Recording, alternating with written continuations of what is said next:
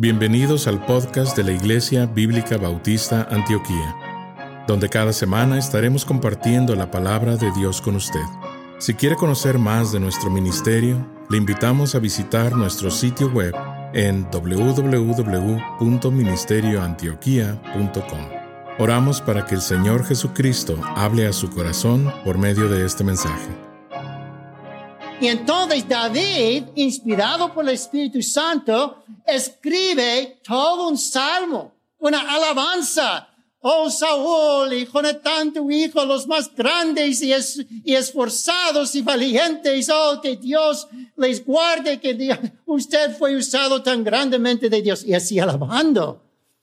Hasta el final, alabando, hablando bien de Saúl, que le había hablado mal de él y hasta le había tratado de matar. Cristo no solamente da santidad en práctica y palabra, pero segundo, da bendición en la faz de maldición. Daba bendición en la faz de maldición. Cuando la gente le maldecía, el Señor murió por ellos que estaba matándole. Y dijo, Padre, perdónalos, no saben lo que hacen. Cuando yo he vivido mi vida para mí mismo, no sirviendo al Señor, no siguiendo sus pisadas, hasta quejándome contra Dios por problemas en mi vida. Y Él muere por mí. Aleluya. Él me da bendición. Cree en el Señor Jesús, será salvo. Este es mi hijo amado, dijo el Señor de, de Jesús y como yo estoy en Cristo, es como el Padre diciendo, ese es mi Hijo amado porque está en Cristo. El hecho es que eso es bendición a los que hemos maldecido al Señor muchas veces. Tercero, el Señor da, muestra confianza en la justicia del Padre. Versículo 23. Sino en vez de maldecir la gente, les bendecía y entonces encomendaba la causa al que justa, justamente. No iba a hacer mal a nadie, iba a hacerle solo bien, y que si ellos le querían matar después, encomendaba eso en las manos del Padre. Si el Padre quería que Jesucristo muriese en la cruz, moriría en la cruz. ¿Qué pasó a Jesús? El Padre quería que muriera. Y Él murió. Dio su vida. Si yo hago lo correcto, las estrellas no van a caer. Seguir las pisadas de Cristo y hay que estar, mi versículo lema de la vida es Gálatas 2.22, estoy crucificado juntamente con Cristo. Oh, yo vivo, pero es realmente Cristo que vive en mí. El hecho es que tenemos que morir a nosotros mismos, considerarnos crucificados con Cristo y encomendar nuestras vidas o nuestra muerte, si Dios quiere, en las manos del Señor y así en la cruz, en tus manos, encomiendo mi espíritu. En tus manos, Él encomendaba la causa al que justa, juzga justamente, pero esto no es justo. Deja Jesús murió por lo que él no hizo, por lo que yo hice, Jesús muere. Y él encomendaba eso en las manos de Dios. Y Dios dice, sí, hijo, vas a morir por lo que no hiciste, por lo que otros hicieron, y vas a morir por ellos que causaron tu muerte por su pecado. Pero es porque yo soy un Dios justo que quiero perdonar a los pecadores y así que tú tienes que morir para que yo pueda perdonarles. Y él con gusto, por el gozo puesto delante de él, sufrió la cruz, dice Hebreos. Y así que él encomendaba sus manos en las manos, su vida en las manos de Dios, su espíritu en las manos de Dios. Pero nosotros a pero, pero, si yo hago esto, a lo mejor hago esta maldad, digo esta mentira y, y hace cosas buenas pasar. Muchas iglesias usan música mundana y medios mundanos y vestidura mundana porque va a traer más gente. Y podemos decir lo que dice Pablo en Romanos 8, hagamos males para que vengan bienes. Debo vestirme, comportarme, usar cosas mundanas, malas porque a lo mejor gana almas a Cristo. Y Pablo dice en Romanos 3, 8 y 9 allí que Dios no quiera, que Dios no quiera. Dios es capaz de salvar a la gente sin que yo tenga que hacer males para que vengan bienes. Él puede usar una iglesia tradicional para salvar jóvenes sin tener que usar medios mundanos para la salvación de otros. Y así que al Señor, aunque parecía injustamente, preferiría como Job morir antes de hacer algo injusto. Allí en el desierto, 40 días, 40 noches con el diablo tentándole. Y llega el diablo, ¿qué hay de malo en convertir unas piedras en pan? Y Jesús dice, mira, si Jesús no me guía para, si Dios el Padre no me guía para hacerlo, sería pecado. Cualquier cosa que yo haga que no está guiado por el Padre es pecado. ¿Qué hay de malo en ir a este lugar o mirar esta película? Si el Señor lo guía para que lo hagas, que lo haga. Pero si no hay nada malo, pero Dios no le ha guiado para hacerlo, es pecado.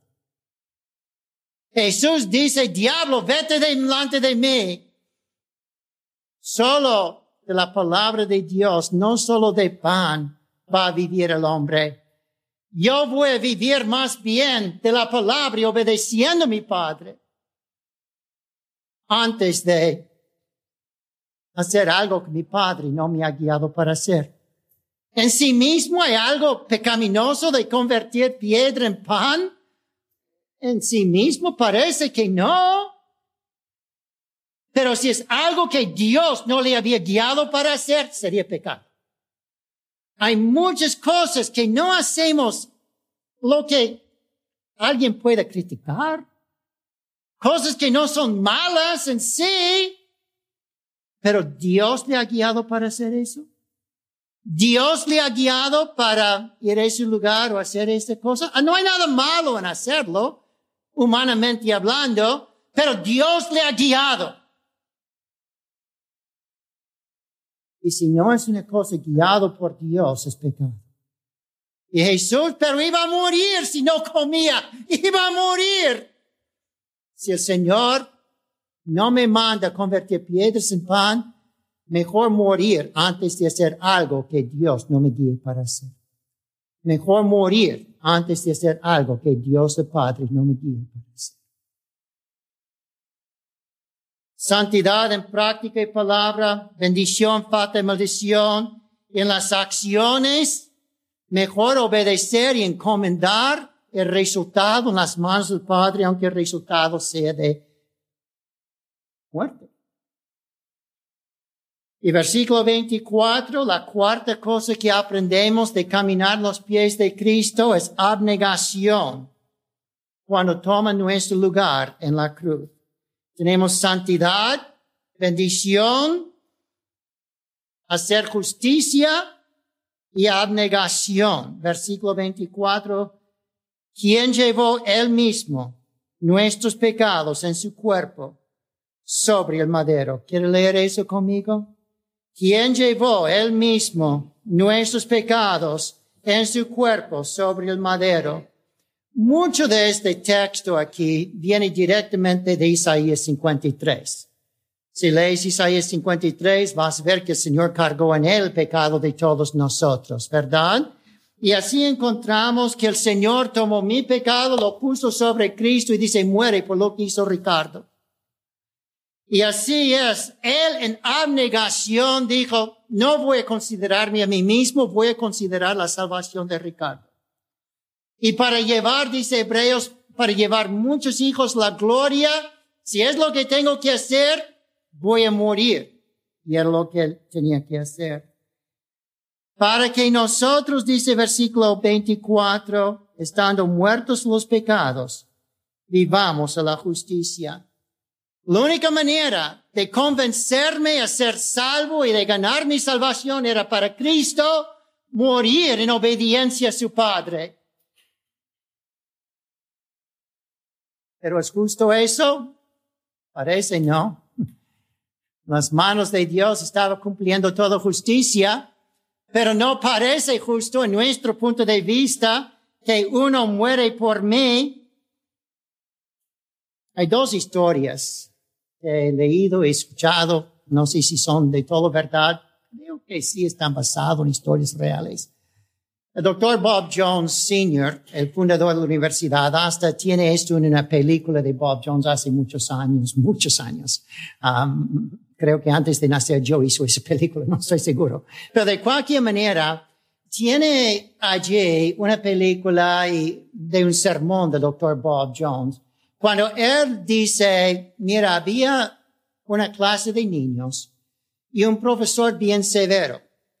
El profesor hizo un reglamento que aunque llegue a ser un poco invierno y frío, todos los muchachos tienen que quitar sus chaquetas y estar allí en la clase sin chaquetas. Todos quitaron sus chaquetas, sino uno, un chaparito, delgadito, casi parecía que iba a morir por falta de comida, uh, de tanta hambre, huesos y todo. Y él se mantuvo su chaqueta. El Señor dice, voy a tomar un látigo y darle latigazo si tú no quieres obedecer. Y el muchacho rehusó obedecer. Así que quita tu chaqueta y un joven mayor en la clase se puso de pie y dijo, no, profesor, no, por favor, tú no sabes. Debajo de la chaqueta el joven no lleva nada. No tiene dinero para ropa, mm, por lo menos no para una camisa. Por eso lleva la chaqueta.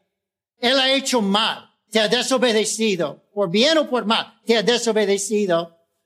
Quitó su camisa y dice, dame a mí, por favor, los latigazos para cumplir la justicia en vez de darlo a este joven. Y parece que el profesor se acordó y lo hizo.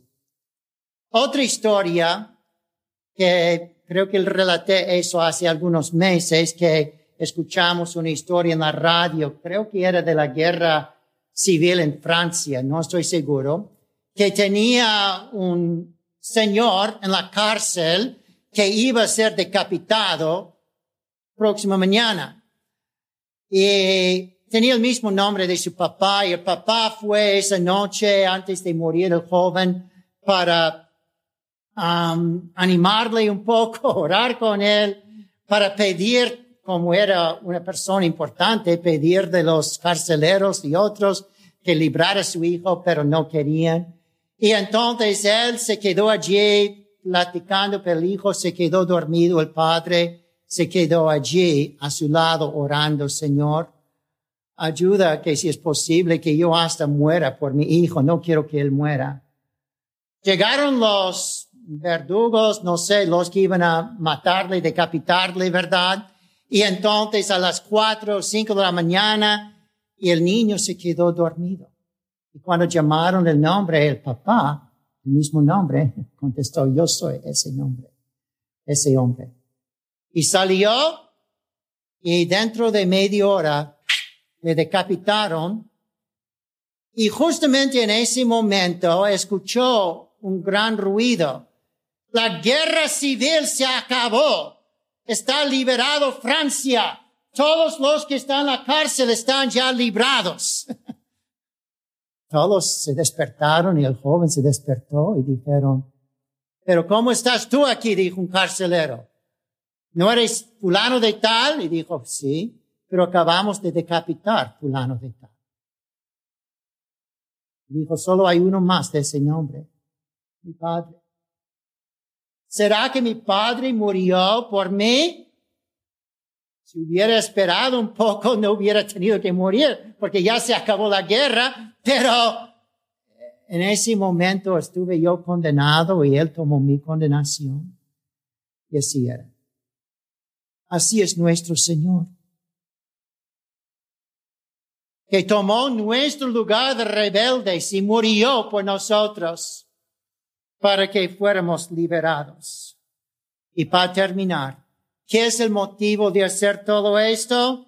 Tenemos que sus pisadas de santidad, bendición a los que le maldicen, hacer justicia a los que le hacen injusticia, confiando en el Padre, abnegación de sí mismo para tomar lugar para otros. ¿Y qué es el resultado de Jesús tomar nuestro lugar en esta injusticia? 24. Somos muertos los pecados, vivamos la justicia y por cuya herida fuisteis sanados. Tengo mi alma ya sanado. Cristo entró en mi corazón. Todas mis preocupaciones, todos mis deseos malos, cambiados, transformados. Quiero hacer justicia y más que hacer justicia, no tengo preocupaciones, no tengo nada que me molesta. Me siento sanado de demonios malos porque vosotros erais, otra vez Isaías 53, Erais ovejas descarriadas todos. Pero ahora, aleluya, habéis vuelto al pastor y obispo de vuestras almas. El cordero es el pastor. Aleluya. Gracias al Señor. Hemos regresado a mi pastor, quien es mi cordero, el cordero de Dios, el obispo de mis alma, mi alma, me someto a él para hacer conmigo lo que quiere. Un amor tan grande de abnegación puede santificarnos si lo consideramos. Si tú piensas en todo lo que te ama Dios, en todo lo que te ama Cristo y todo lo que ha hecho Cristo, ¿cómo no vas a amarle más que un niño ama a su padre y querer andar en sus pisadas y agradarle a Él que murió por ti él murió y en eso nos santificó, nos perdonó, nos sanó espiritualmente para volvernos al Señor nuestro pastor. Y así que igualmente debemos demostrar ese amor a Él para que Dios nos use para la salvación de otros. Hoy es un día especial. Es un día muy especial. Es el 8 de julio. Es el 8 de julio. Seth, es el día especial. Hombre, mamá estará bien irritada con usted. Vanessa, ¿qué es el 8 de julio? El cumpleaños de papá de Vanessa. Hubiera tenido 106 años de edad hoy. 106 años de edad. Murió con 85 años de edad. Unos días antes, esta semana hubiera sido 20 años de la muerte de mi suegro. El mes que viene será 20 años de la muerte de mi mamá. Yo puedo recordar eso porque mis carros tienen 20 años de edad y por causa de su muerte es el único carro que pude comprar en 20 años. Así que en la herencia. Así que gracias a Dios que, el hermano ah, está aquí para ayudarme porque ahora está la luz y no, no quiere trabajar en los carros, pero él me va a arreglar para que siga trabajando un poco más. Así que supongo que es igual como muchos de ustedes, sus carros tienen 20, 30 años igual. Pero de cualquier manera, así me ayuda a recordar, ¿verdad? Cuando murieron ellos, porque era cuando compré la casa y cuando compré mis carros, ¿verdad? 20 años atrás, 19 ahora, pero pronto será 20. Pero de cualquier manera, era importante eso por lo que estoy diciendo aquí. Murió con 85 años mi suegro. Esta semana cumple 20 años de muerte. Pero cuando tenía 20 años antes de eso, con unos 65 años de edad, mi suegro, que mi esposo me perdona, pero sabe que es la verdad, lo decimos siempre, toda su vida hasta conocer a Cristo era un gran blasfemo. era casi un ateo, no creía en el alma del hombre, no creía en el cielo, el infierno, rehusaba creer en la Biblia y solo vivía para dinero toda su vida y palabrota tras palabra, igual como mi papá. Ella y yo crecimos en casas iguales, ¿verdad? De casas de blasfemos. Pero por causa de las abnegaciones de mi esposa y sus hermanos que también sirven al Señor ahora, por sus ruegos, pero más que sus ruegos, por el suegro, mi suegro, mirar a mi esposa en mis cuñados, mirar el amor de Cristo, la negación de Cristo, el sacrificio de Cristo, el perdón de Cristo. Tardó muchos años, 50 años, ¿verdad? Con mi esposa testificando, ¿verdad? Toda su vida. Pero cuando miren la negación, sacrificio, santidad, algunos en el mundo llegan a ser salvos, como mi suegro llegó a ser salvo hace 40 años ahora, y sí vivió 20 años como un cristiano, pero mucho porque mi esposa y sus hermanos trataron de vivir una vida cristiana, andar en las pisadas de Cristo delante de mi suegro. Gracias a Dios por su salvación. Su abuelo aceptó a Cristo un poco después de eso. El abuelo aceptó a Cristo con 99 años de edad. Como seis meses después murió y fue con el Señor unos meses antes de cumplir 100 años de edad. Pero aceptó a Cristo por ver a Cristo en sus hijos. Si tú y yo seguimos las pisadas de Cristo, Cristo puede usarnos para que otros lleguen a Cristo y Él puede salvarlos. Porque miren, nosotros seguir sus pisadas. De pie. El predicador ha terminado su mensaje y ahora solo queda hacerle las siguientes preguntas. Estimado amigo o amiga, ¿quisiera tener la seguridad que al morir irá al cielo? ¿Está su confianza de salvación en el Señor Jesucristo? La preciosa esperanza de la vida eterna y todos los medios de la gracia de Dios para vivir una vida santa solamente se encuentran en el Señor Jesús. La palabra de Dios nos enseña, en Juan capítulo 3 versículo 16, que el amor de Dios por nosotros es tan grande que Jesús, el Hijo de Dios, murió en la cruz del Calvario para salvarnos de la condenación justa por nuestros pecados, y también resucitó de entre los muertos al tercer día. Nosotros debemos arrepentirnos de nuestros pecados y confiar en Jesús para salvarnos de la condenación justa por ellos. La Biblia dice en Efesios capítulo 2 versículo 8 que es por medio de la fe en Cristo que podemos ser salvos. Le motivamos a que se acerque a Dios con humildad, arrepentido de sus pecados y confiando en la palabra de Dios, que Jesucristo pagó la deuda por sus pecados para que usted y todo aquel que crea en Él reciba vida eterna y nueva vida aquí en la tierra para la gloria de Dios y bendición de su alma. Estimado oyente, quisiera aclarar que ninguna oración le salva a nadie. Solamente nuestra fe puesta en Jesús y su sangre derramada en la cruz.